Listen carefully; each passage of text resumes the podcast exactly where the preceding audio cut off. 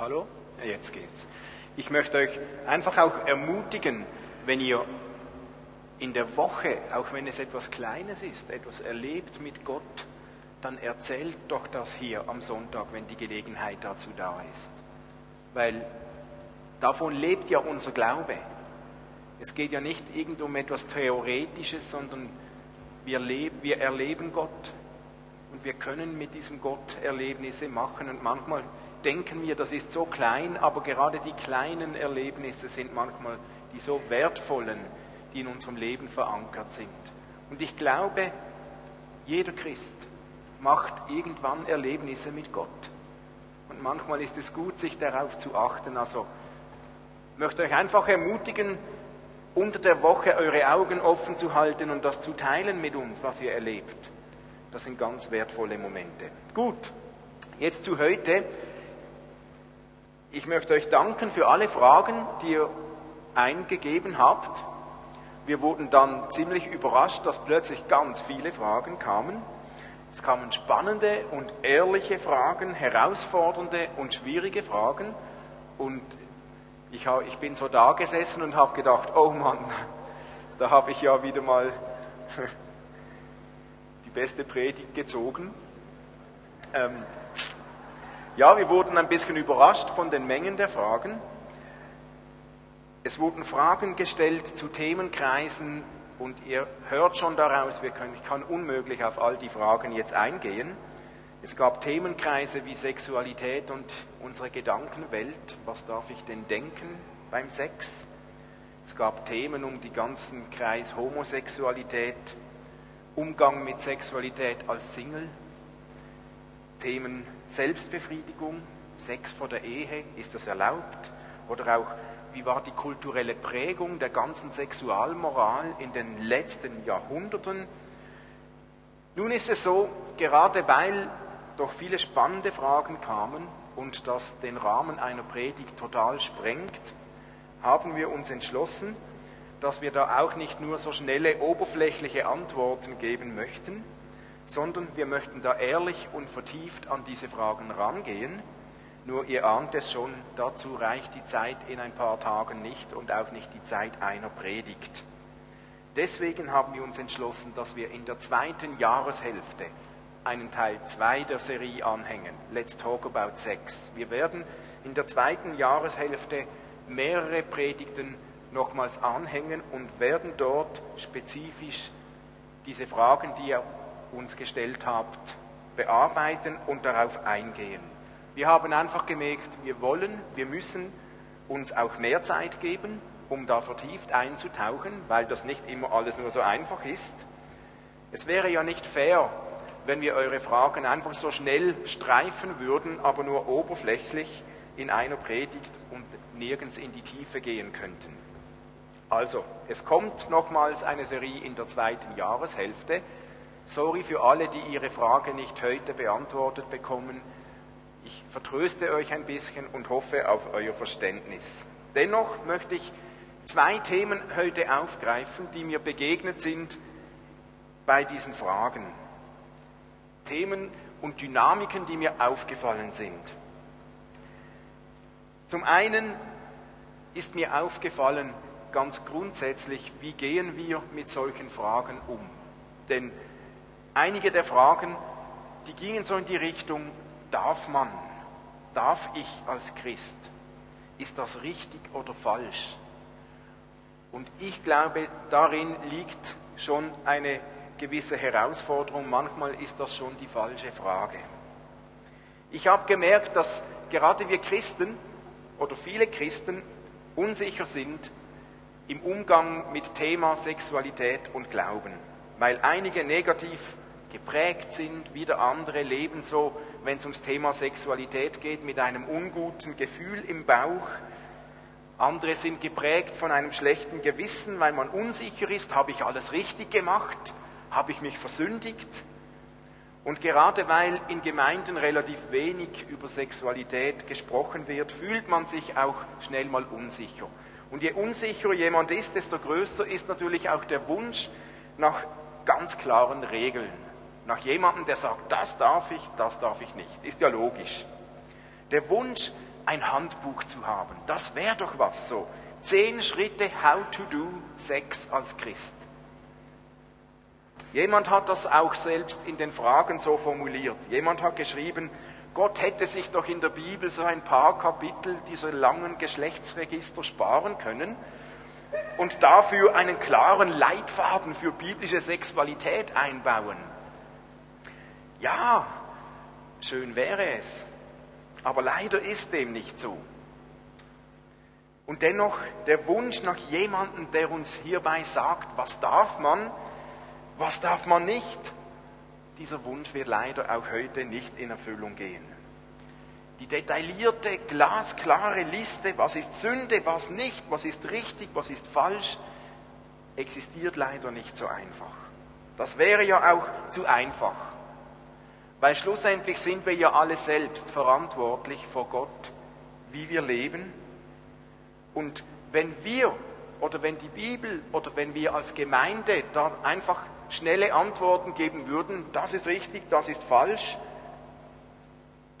dann würde am Schluss unser Glauben, unsere Werte abhängig werden von einer Gemeinde, von einem Pastor und der ist dann auch verantwortlich oder der ist dann auch schuld, wenn irgendwas nicht so richtig geht.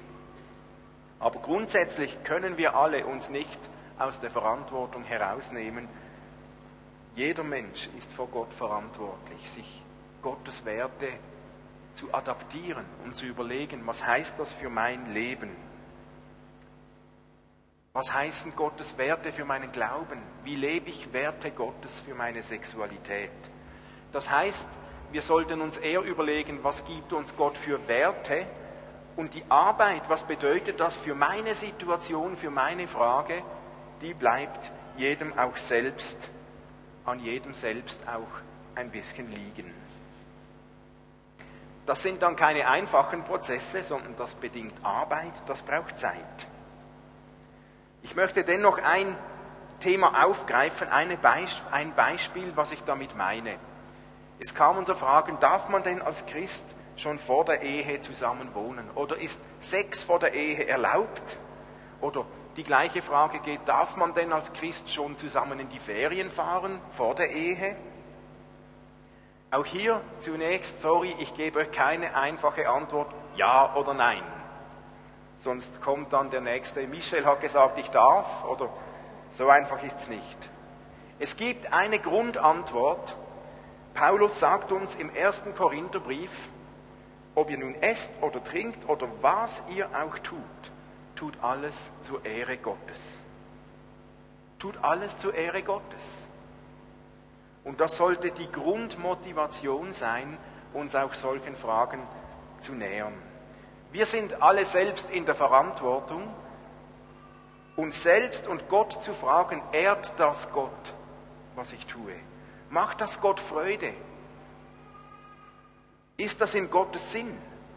Und vielleicht ist die Antwort gar nicht immer nur so einfach und so klar, denn sie hat ja was ganz auch Persönliches zu tun, wo ich gerade stehe in meiner Beziehung zu Gott. Die Frage, ist Sex vor der Ehe erlaubt? Ich gehe das folgendermaßen an. Ich persönlich sehe und glaube, wenn ich die Bibel lese, dass Gottes Idee von Sexualität relativ deutlich gedacht war, in eine verbindliche, treue, lebensumfassende Beziehung zu gehören. Ich glaube, das war Gottes Idee. Dass Sex in eine verbindliche, treue, lebensumfassende Beziehung gehört. Nun hat Martin ja auch schon darüber gesprochen. Es wäre natürlich fatal, wenn wir Sex nur auf Geschlechtsakt reduzieren würden. Sex ist viel mehr. Bei Sex geschieht die tiefste und verbindlichste und intensivste Verbindung zwischen zwei Menschen. Und es ist die Idee Gottes, dass diese tiefe, verbindliche Beziehung in dieser Intensität mit einem Partner in einer schützenden Rahmen in einer schützenden Beziehung geschehen sollte. Drum sage ich, der Rahmen sollte eine verbindliche, treue, lebensumfassende Beziehung sein. Nun wäre es natürlich ein bisschen blauäugig, wenn wir denken würden, dass eine solche lebensumfassende, treue Beziehung einfach nur plump mit dem Datum des Zivilstandesamtes beginnen würde. Da kommen wir zur Frage, wann beginnt denn eine Ehe? Und der Beginn einer Ehe ist ja kulturell sehr unterschiedlich. In unserer Kultur, ja, da ist es offiziell der Termin auf dem Zivilstandesamt. Nun gibt es aber ganz andere Kulturen, da gibt es kein solches Zivilstandesamt, da gibt es andere Regelungen. Also macht es wenig Sinn, so global, allgemein für die Menschheit, wie die Bibel ja oft auch gebraucht wird, die Frage Sex vor der Ehe rein auf das Datum des Zivilstandesamtes zu reduzieren. Vielmehr sollte sich, wer diese Frage mit sich trägt, überlegen, ist meine Beziehung zu meinem Freund, zu meiner Freundin so stark, so fest, so verbindlich, so tief, so treu, dass es Gottes Gedanken fördert, dass Sexualität in eine solche verbindliche, lebensumfassende Beziehung gehört.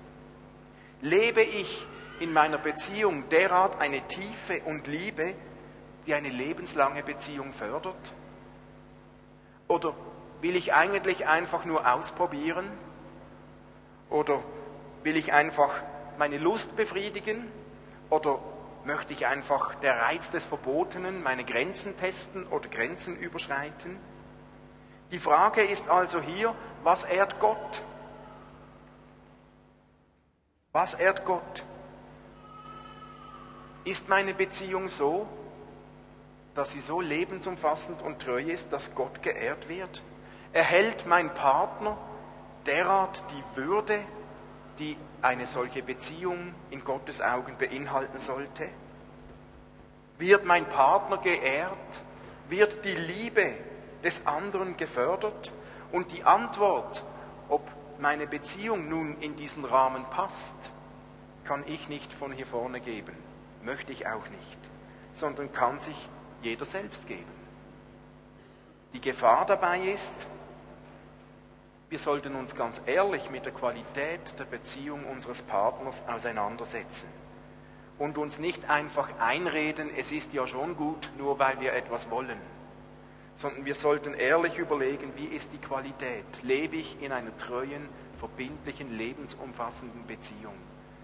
Wenn ich das mit Ja beantworten kann, dann wäre es in meinen Augen zu einfach, Sexualität einfach nur ans Zivilstandesamt-Datum zu binden. Das könnte auch schon vor dem Zivilstandesamt das Qualität einer Beziehung sein. Nur ihr merkt, da kommt eine ganz individuelle Komponente hinein. Also da ist jeder gefordert, was ehrt Gott? Was sind die Werte Gottes? Was heißt das für mich selbst? Ich möchte euch einfach da sehr ermutigen, gerade mit den Fragen Umgang, Sexualität, offen und ehrlich über solche Fragen mit anderen Menschen auch zu sprechen. Es ist weder schlecht noch unchristlich noch böse noch komisch, über Sexualität zu sprechen. Wer aber mit seinen Fragen einfach seinen eigenen Gedanken überlassen ist, der hat es viel, schwer, viel schwerer, ein ehrliches Fazit zu ziehen oder sich damit auseinanderzusetzen. Also ich möchte euch ermutigen, gerade auch Fragen, die ihr habt, sprecht mit einem Freund, mit einer Person, der ihr vertraut. Oder lasst uns doch bewusst mal den Rahmen öffnen. Und ich weiß, das ist ein intimes Thema. Warum nicht, wenn der Rahmen passt, das Thema öffnen?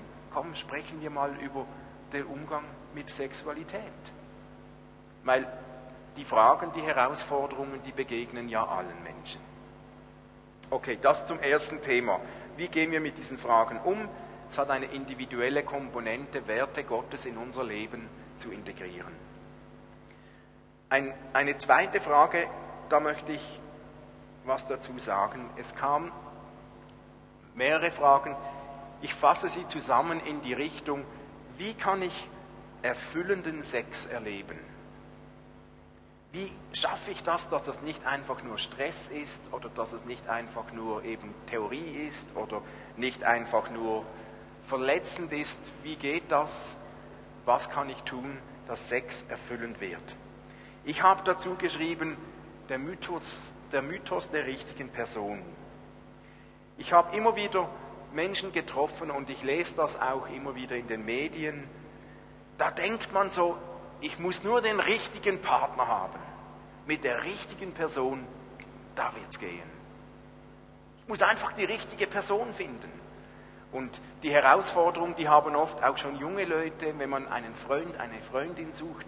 Ja, wie finde ich die richtige? Ich muss den richtigen finden. Wenn ich den richtigen Partner habe, dann, dann wird's gehen.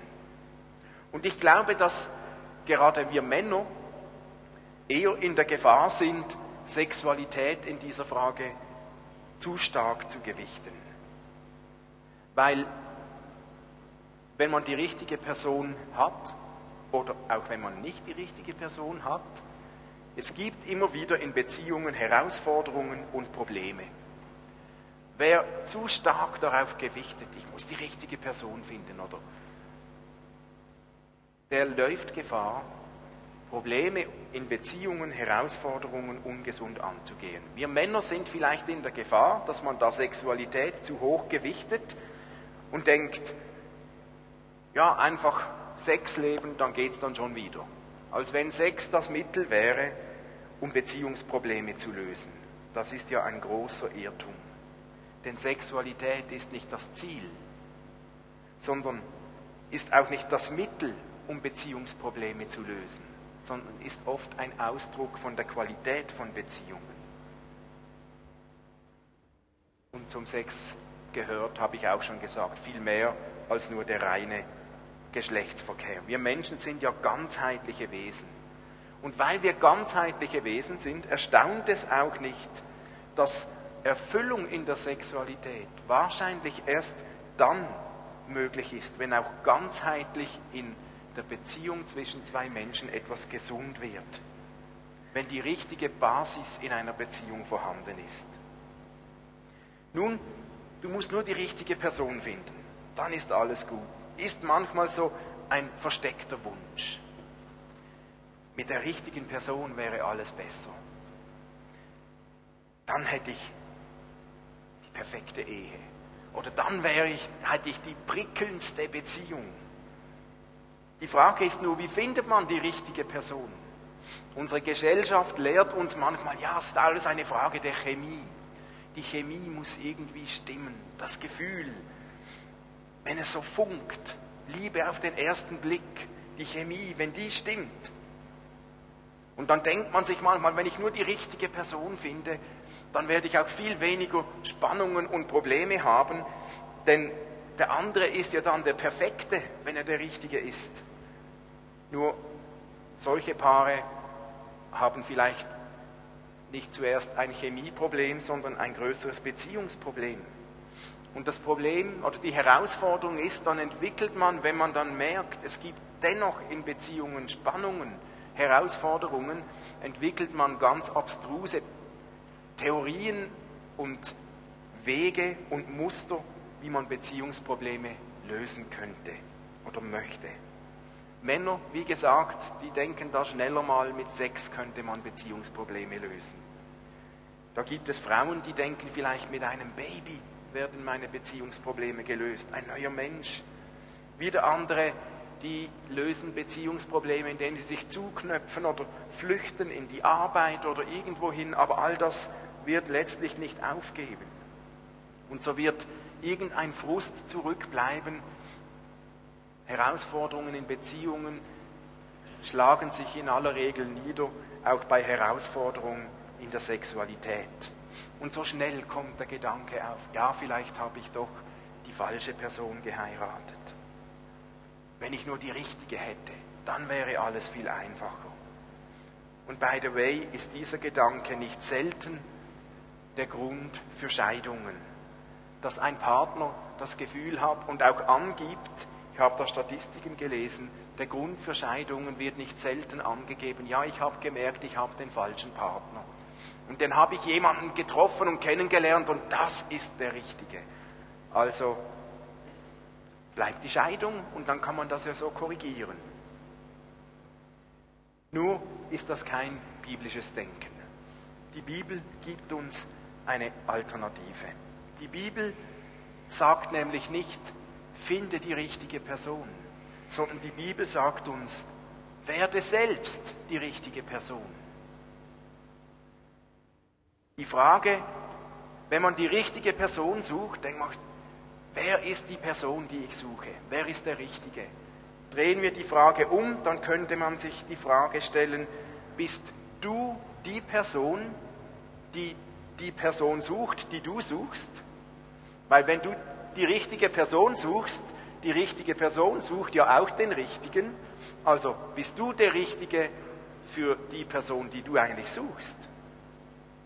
In der Bibel gibt es ja interessanterweise wenig Hilfen und Anleitung, wie man die richtige Person findet. Aber die Bibel ist voll von Themen, wie man selbst die richtige Person wird. Beziehung ist eine Schöpfung Gottes. Gott hat uns geschaffen als Wesen, als Menschen, die fähig sind für Beziehungen. Jeder von uns. Und weil Gott uns geschaffen hat, fähige Menschen zu sein für Beziehungen, deshalb ist es möglich, Beziehungen gesund zu leben. Und deswegen ist es so wichtig, sich zu überlegen, man würde am falschen Ort beginnen, wie kann ich erfüllenden Sex haben? Die Frage beginnt, wie kann ich erfüllte, gesunde Beziehung leben? Und ich bin sehr überzeugt, erfüllenden Sex gibt es nur dann, wenn die Beziehung ganzheitlich, lebendig und wach ist und gepflegt wird. Stress, auch in der Sexualität, entgleisende Sexualität, fehlende Lust, Müdigkeit, Probleme können nie gelöst werden, wenn man einfach ein bisschen rein an der Sexualität schraubt.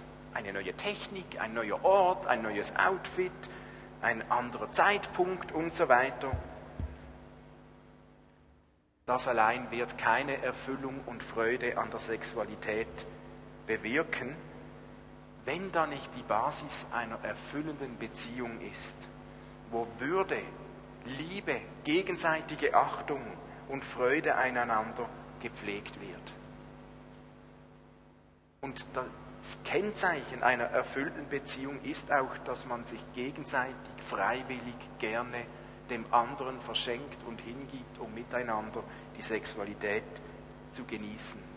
Wo das mit Füßen getreten wird, da passieren gerade, wie wir es immer wieder in den Medien lesen, Martin hat letzte Woche darüber gesprochen, da entstehen massive Grenzüberschreitungen, gerade im Thema Sexualität. Da geschieht Missbrauch, da geschieht Frust.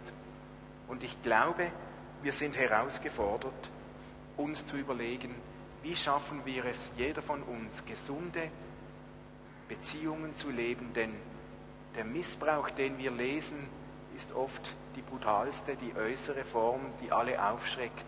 Aber es gibt auch ganz viel Missbrauch, wo einfach diese Basis nicht stimmt, die wir nicht mitbekommen in den Medien.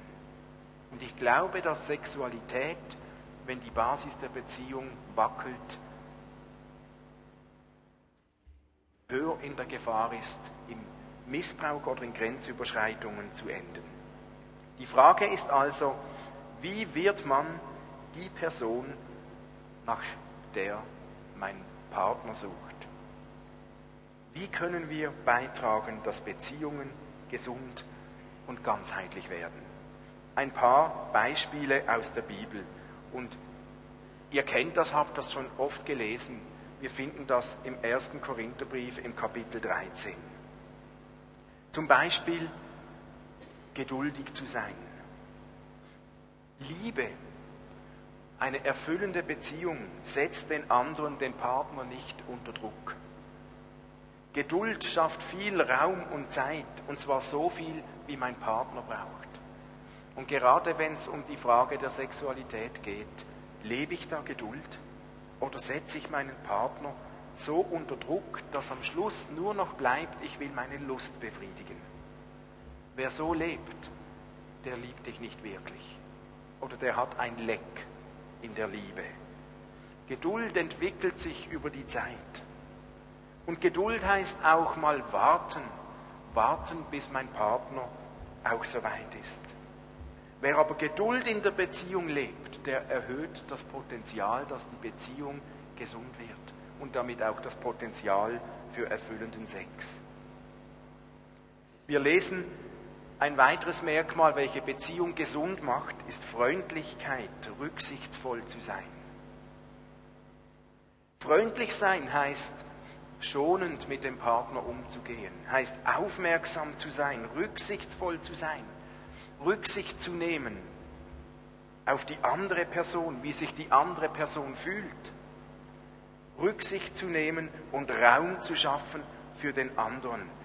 Und wie angenehm ist es, eine Beziehung zu leben, wo die Partner füreinander Raum schaffen, aufmerksam sind für den Partner, wie es dem anderen geht. Ein weiteres Merkmal einer gesunden Beziehung. Nicht neidisch sein. Der Neid ist was so zerstörerisches, wenn man dem anderen etwas missgönnt. Und zu Neid gehört manchmal so das Denkmuster, wenn ich mich schlecht fühle, dann darfst du dich auch nicht gut fühlen. Wenn ich zu kurz komme, dann sollst du auch zu kurz kommen. Wenn ich etwas falsch gemacht habe, dann hast du auch was falsch gemacht. Liebe ist ein Lernprozess, den Erfolg des anderen zu feiern. Es dem anderen von Herzen zu gönnen, wenn es ihm gut geht, wenn etwas für ihn passt. Und das ist das Gegenteil von Neid. Wer neidisch ist, wird nicht den Erfolg des anderen feiern können. Nicht neidisch sein bedeutet sich daran freuen, wenn es dem Partner gut geht, wenn es für den Partner stimmt, wenn mein Partner aus den Vollen schöpfen kann. Und nicht neidisch zu sein ist auch der Entscheid, das zu pflegen, was man hat und nicht dem nachzutrauern, was man nicht hat.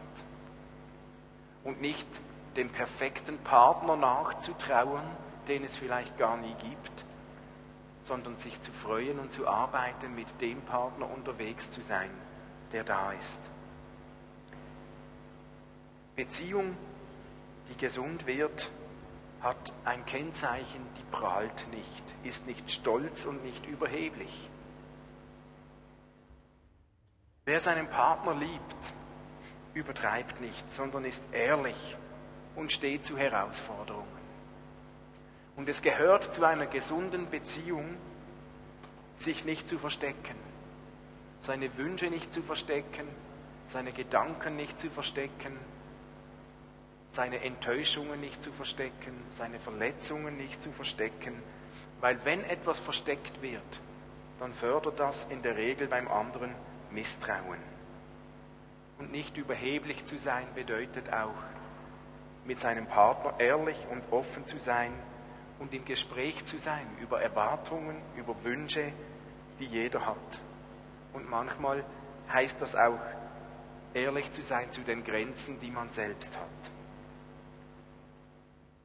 Gesunde Beziehungen sind nicht durch selbstsüchtiges Verhalten geprägt. Und nicht selbstsüchtig sein bedeutet, dem anderen mit Ehrerbietung zuvorzukommen, zu tun, was den anderen ehrt, so zu leben, dass die Würde des Partners erhöht wird, gefördert wird. Gerade bei Sexualität passiert es uns Menschen so schnell, dass man getrieben ist von der eigenen Lust, vom eigenen Verlangen, von der eigenen Wunsch, seine Lust zu befriedigen. Aber eine gesunde Beziehung, eine gesunde Liebe, die sucht nicht in erster Linie nur, was meine eigene Lust befriedigt, sondern was den anderen ehrt. Was ehrt meinen Partner? Wie kann ich meinem Partner Würde verleihen? Das kann man lernen und das muss man lernen und das muss man pflegen und entwickeln. Noch zwei Beispiele habe ich da. Eine solche Beziehung, da lässt man sich nicht so schnell reizen. Ein Kennzeichen einer solchen Liebe ist, dass man im positiven Sinn ein dickes Fell entwickelt. Wir sind alle Menschen. Da passieren Fehler. Aber eine gesunde Beziehung, geprägt von der Liebe, hilft uns nicht bei jedem Klecks sofort zutiefst verletzt zu sein. Die Liebe macht uns großzügig. Großzügig im Umgang mit unserem Partner, großzügig im Umgang mit Fehlern, großzügig im Umgang mit Kritik, großzügig im Umgang mit der Wahrheit.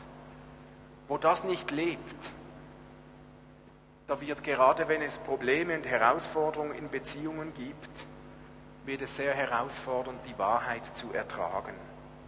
Wer aber die Wahrheit nicht erträgt, wen, jeden, wen, wen jede kritische Frage angreift und wen jede Meinung, die anders ist, zum Gegenangriff verleitet, der hat wahrscheinlich ein Leck in seinem Liebestank. Und zu guter Letzt, im 1. Korinther 13, eine gesunde Beziehung freut sich nicht an der Ungerechtigkeit, sondern an der Wahrheit. Die Liebe leitet uns dazu, Dinge nicht zu verdrehen, nicht wegzuschauen, wenn Menschen ausgenützt werden, den Tatsachen ins Auge schauen, nicht einfach schönreden, nicht einfach durch Sex übertünchen. Darf mir jemand die Wahrheit sagen, wenn es Probleme gibt? Oder fange ich gerade an, zurückzuschießen? Ihr merkt natürlich, diese Beschreibung 1. Korinther 13 beschreibt das Wesen der Liebe. Und ich glaube, all dies, das Wesen der Liebe, entwickelt sich und wird nicht automatisch so natürlich in mir geprägt. Unsere Kultur, in der wir aufwachsen, die prägt uns anders. Wir sind oft geprägt, wir leben gefühlsgesteuert, lustgetrieben, chemiebezogen. Für mich muss es stimmen, ob ich Lust habe oder nicht. Aber gesunde, ganzheitliche Beziehungen entwickeln sich nicht auf der Basis von Lust gesteuert, sondern das braucht Investment, das braucht Kraft, Effort, Investition, das ist manchmal anstrengend, das ist Arbeit. Es braucht Arbeit, um eine Beziehung ganzheitlich gesund zu halten. Und es braucht Arbeit von der ersten Minute bis zur letzten Minute. Und auch nach 20, 30, 40 Jahren Ehe braucht es immer noch Arbeit. Vielleicht verändert sich die Arbeit mit der Zeit, aber es braucht immer noch Arbeit. Ich möchte als Abschluss noch vier Tipps euch weitergeben. Wie geht das nun? Was kann ich denn jetzt tun, ganz praktisch, damit meine Beziehung gesund bleibt, stark bleibt? Für Ehepaare denke ich, es gibt so etwas wie ein eheliches Sicherheitssystem. Und diese vier Tipps, die ich gefunden habe, die machen so dieses Sicherheitssystem aus. Die helfen uns, Beziehungen gesund zu halten und die helfen uns, nicht Gefahr zu laufen, gerade im Thema Sexualität zu entgleisen. Erste, das erste Element dieses Sicherheitssystems, ich habe es genannt, wenn wir beherrscht und gefüllt sind von der Liebe Gottes. Das ist das erste Element eines guten Beziehungssicherheitssystems. Dass beide Partner sich zuallererst von ihrer Liebe zu Gott füllen und beherrschen lassen. Jesus sagt in Johannes 14, Vers 15, dass das Halten seiner Gebote ein Zeichen seiner Liebe ist. Wer mich liebt, der hält meine Gebote. Und das heißt, je stärker wir verwurzelt sind in Gottes Liebe, je stärker wir gegründet sind in Gottes Liebe, getroffen sind von Gottes Liebe, selbst erfüllt sind von Gottes Liebe, desto größer wird der Einfluss Gottes auf uns selbst sein und auch auf unsere Fähigkeit, den anderen zu lieben. Und somit wird der Einfluss auf unseren Partner, auf unsere Ehe, auf unsere Beziehung zunehmen. Und wie wird man von dieser Liebe Gottes gefüllt und getroffen? Indem man auf seine Liebe reagiert. Gott ist ja derjenige, der hat uns zuerst geliebt. Wir lesen das in der Bibel. Gottes Liebe war schon da, bevor wir ihn gekannt hatten. Und wir können uns stärker dieser Liebe aussetzen, indem wir Liebe zurückgeben zu Gott, indem wir auf seine Liebe reagieren. Man sagt ja, Liebe ist das Einzige, das mehr wird, wenn man es verschenkt. So ist es auch mit der Liebe zu Gott. Wenn wir auf Gottes Liebe reagieren, wird seine Liebe in uns stärker werden. Und wie reagiert man auf Gottes Liebe? Das ist ein bisschen individuell. Die einen reagieren durch Worship, der Anbetung, ein Ausdruck von Liebe zu Gott. Wieder andere reagieren, indem sie Gott ihre Wertschätzung zeigen, durch das sie auf Gott hören und mit Gott reden und tun, was Gott sagt. Wieder andere reagieren auf Gottes Liebe, indem sie ganz bewusst leben und tun, was Gott sagt. Und wieder andere, indem sie sich immer mehr mit Gottes Liebe auseinandersetzen, indem sie in diesem Wort lesen. Es hat eine ganz persönliche Komponente, indem man die Nähe zu diesem Gott sucht ich denke, ihr kennt alle euren individuellen Weg. Aber ich kann euch nur ermutigen, je stärker wir von Gottes Liebe erfüllt getroffen sind, desto größer wird der Einfluss sein auf unsere Beziehungen. Und das ist ein gutes, starkes Element für Beziehungen. Je stärker meine Liebe zu Gott ist, desto mehr positiven Einfluss auf Beziehungen. Und desto kleiner wird das Risiko, auch in Sexualität zu entgleisen. Ein zweites Element dieses Sicherheitssystems ist Gottesfurcht. Im Psalm 111 in Vers 10 lesen wir, die Furcht des Herrn ist der Weisheit Anfang. Es ist weise und es ist klug, Ehrfurcht vor Gott zu haben. Es geht, unser Leben ist nicht einfach nur ein Spiel. Viele Menschen, die denken, sie können ohne Konsequenzen einfach sündigen und willentlich Gottes Gebote übertreten und danach so die billige Vergebung erlangen. Gott vergibt mir ja sowieso. Wer bewusst sündigt, weil er ja sowieso mit Gottes Gnade rechnet, der spottet durch sein Handeln eigentlich über das, was Jesus für uns getan hat. Gott ist ein eifriger Gott. Gott ist ein heiliger Gott. Gott ist ein gerechter Gott und Gott hat auch eine sehr ernste Seite. Und es ist empfehlenswert, Gott ernst zu nehmen. Natürlich ist Jesus für uns gestorben, um Gnade, um Vergebung zu ermöglichen. Natürlich gewährt uns Gott eine zweite, eine dritte Chance. Natürlich wird eines Tages Gott unser persönliches Konto ausgleichen. Aber das alles darf nicht dazu führen, dass wir nun einfach tun und machen, was wir wollen. Gott vergibt mir ja sowieso. Sonst machen wir Gottes Gnade und Gottes Weg, Jesu Weg, zur billigen Gnade und lächerlich. Es geht darum, Gottes Werte ernst zu nehmen. Gottes Gedanken, Gottes Schöpfung, Gottes Idee, Gottes Idee auch mit Beziehungen und Sexualität nicht mit den Füßen zu treten. Und ich glaube, eine gesunde Portion Ehrfurcht vor Gott gehört zu einem gesunden Sicherheitssystem für Beziehungen. Das bedeutet, dass wir uns bewusst sind, wenn ich die Werte Gottes für Sexualität, für Liebe, für meinen Partner mit Füßen trete, dann tue ich nicht nur meinem Partner Unrecht, dann tue ich Gott Unrecht. Und wenn ich Gott Unrecht tue, dann begebe ich mich in eine ganz ernste, heilige Sache. Und es ist gut, wenn wir uns das einfach bewusst sind. Ehrfurcht vor Gott, Ehrfurcht von den Konsequenzen unseres Handelns hilft uns, Gottes Werte für gesunde Beziehungen zu leben. Ein drittes Element für ein solches Sicherheitssystem für gesunde Beziehungen, Flagge zeigen. Vor langer Zeit, da zeigten die Schiffe auf hoher See ja ihre Flagge. Und an der Flagge dieser großen Schiffe ließ sich erkennen, welchem König oder welcher Macht die Mannschaft die Treue geschworen hatte. Und wenn sich andere Schiffe näherten, dann sah man schon von weitem, ob das Freund oder Feind ist, ob das die eigenen sind oder nicht. Und das Zeichen der Flagge bewahrte auch den Kapitän davor, irrtümlich vor Verbündeten zu flüchten oder irrtümlich Feinde zu sich einzuladen. Und ich glaube, dass viele Beziehungen und viele Ehen heute gesünder wären, wenn Männer und Frauen Flagge zeigten.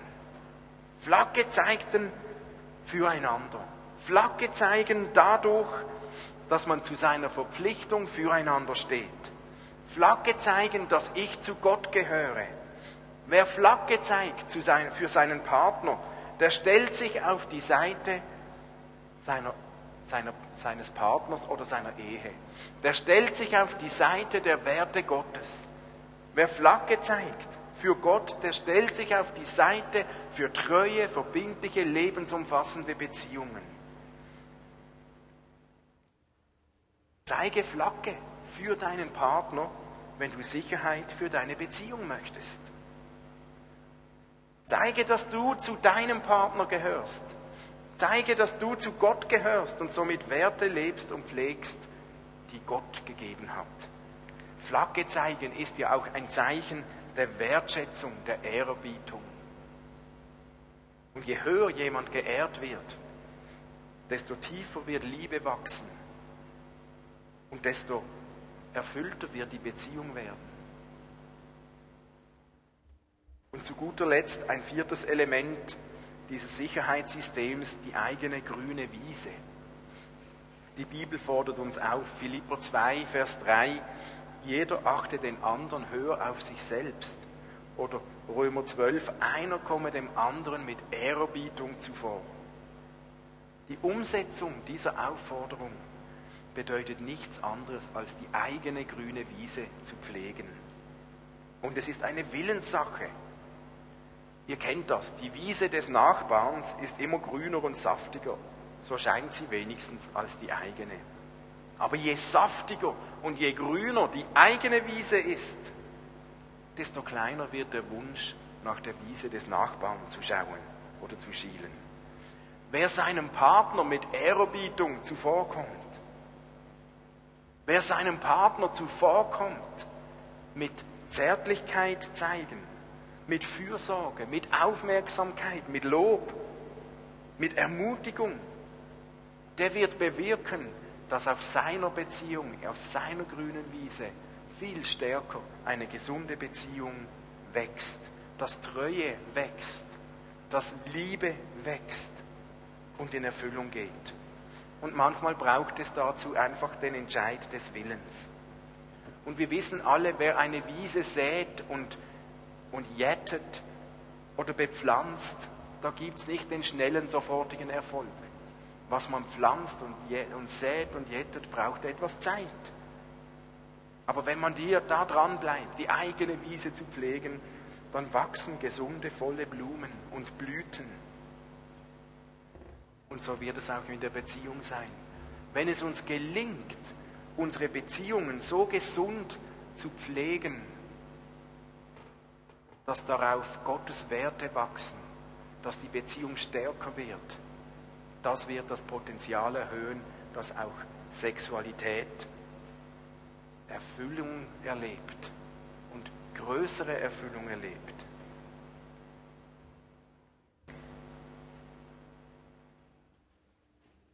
Männer könnten jetzt denken, wir können ja schön reden, aber die Macht und die Kraft der Sexualität, der Lust, die steuert uns ja mehr als alles andere. Aber da habe ich ein Zitat gelesen, das wichtigste Sexualorgan liegt zwischen den Ohren. Das ist unser Kopf. Und ganz viel wird geprägt durch einen Willensentscheid, für welche Werte wir einstehen. Erfüllte Sexualität beginnt weit mehr vor dem Sexualakt. Es beginnt mit dem Entscheid unseres Willens, so viel wie möglich in eine gesunde Beziehung zu investieren, die eigene Wiese zu pflegen, Flagge zu zeigen, Gottesfurcht zu haben und sich selbst von Gottes Liebe derart durchdringen zu lassen, dass sie Auswirkungen hat zwischen Menschen.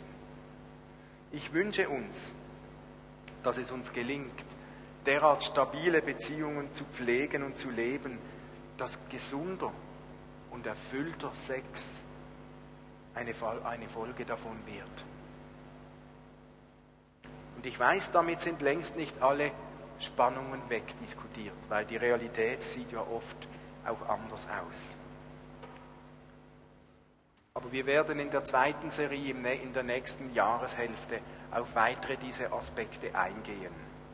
Und wir möchten, wenn ihr weitere Fragen habt, dürft ihr die gerne auch weiter uns zuschicken, uns zu mailen. Wir nehmen uns da etwas Zeit, wir werden weiter darauf eingehen, aber die Basis für jeglichen Sex wird gelegt in einer gesunden und treuen und lebensumfassenden Beziehung.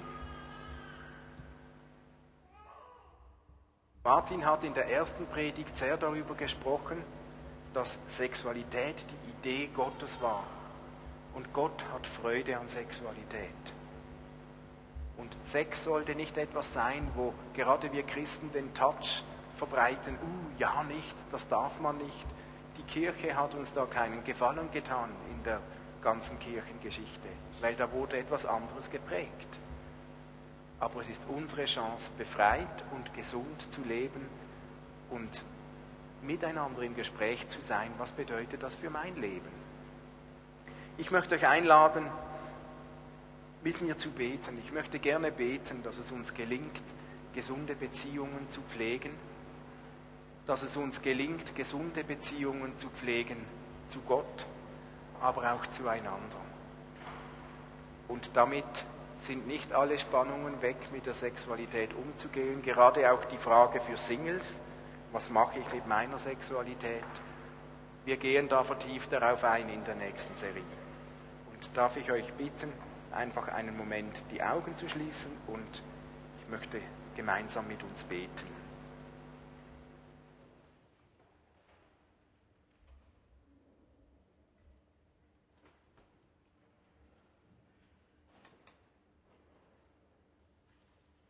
Jesus, ich danke dir, dass du uns geschaffen hast mit der Fähigkeit zu lieben, Beziehung zu bauen und zu leben. Danke, dass du Beziehung nicht geschaffen hast, einfach nur um seine Lust zu befriedigen, sondern dass du uns alles gegeben hast und selbst gezeigt hast, um Würde weiterzugeben, Achtung und gegenseitigen Respekt zu leben.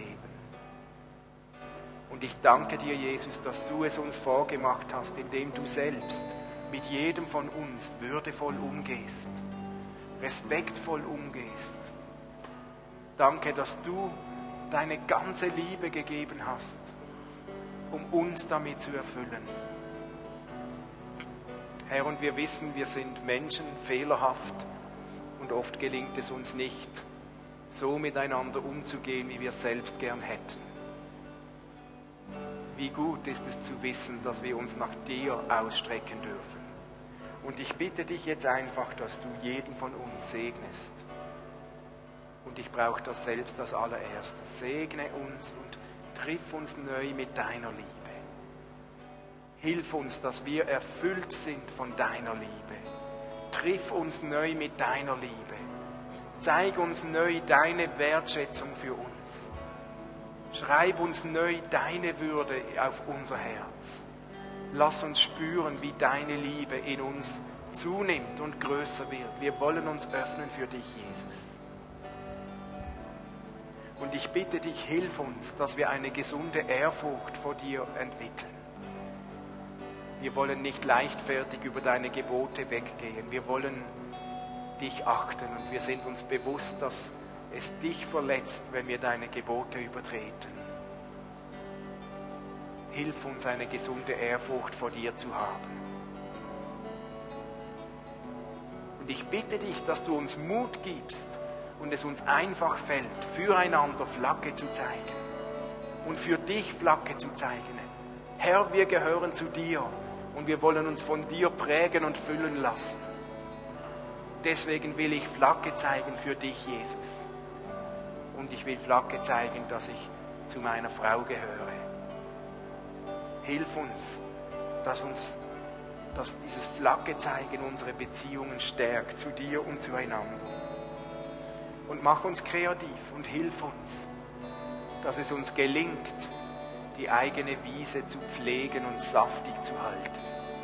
Dass wir uns freuen an dem, was wir haben.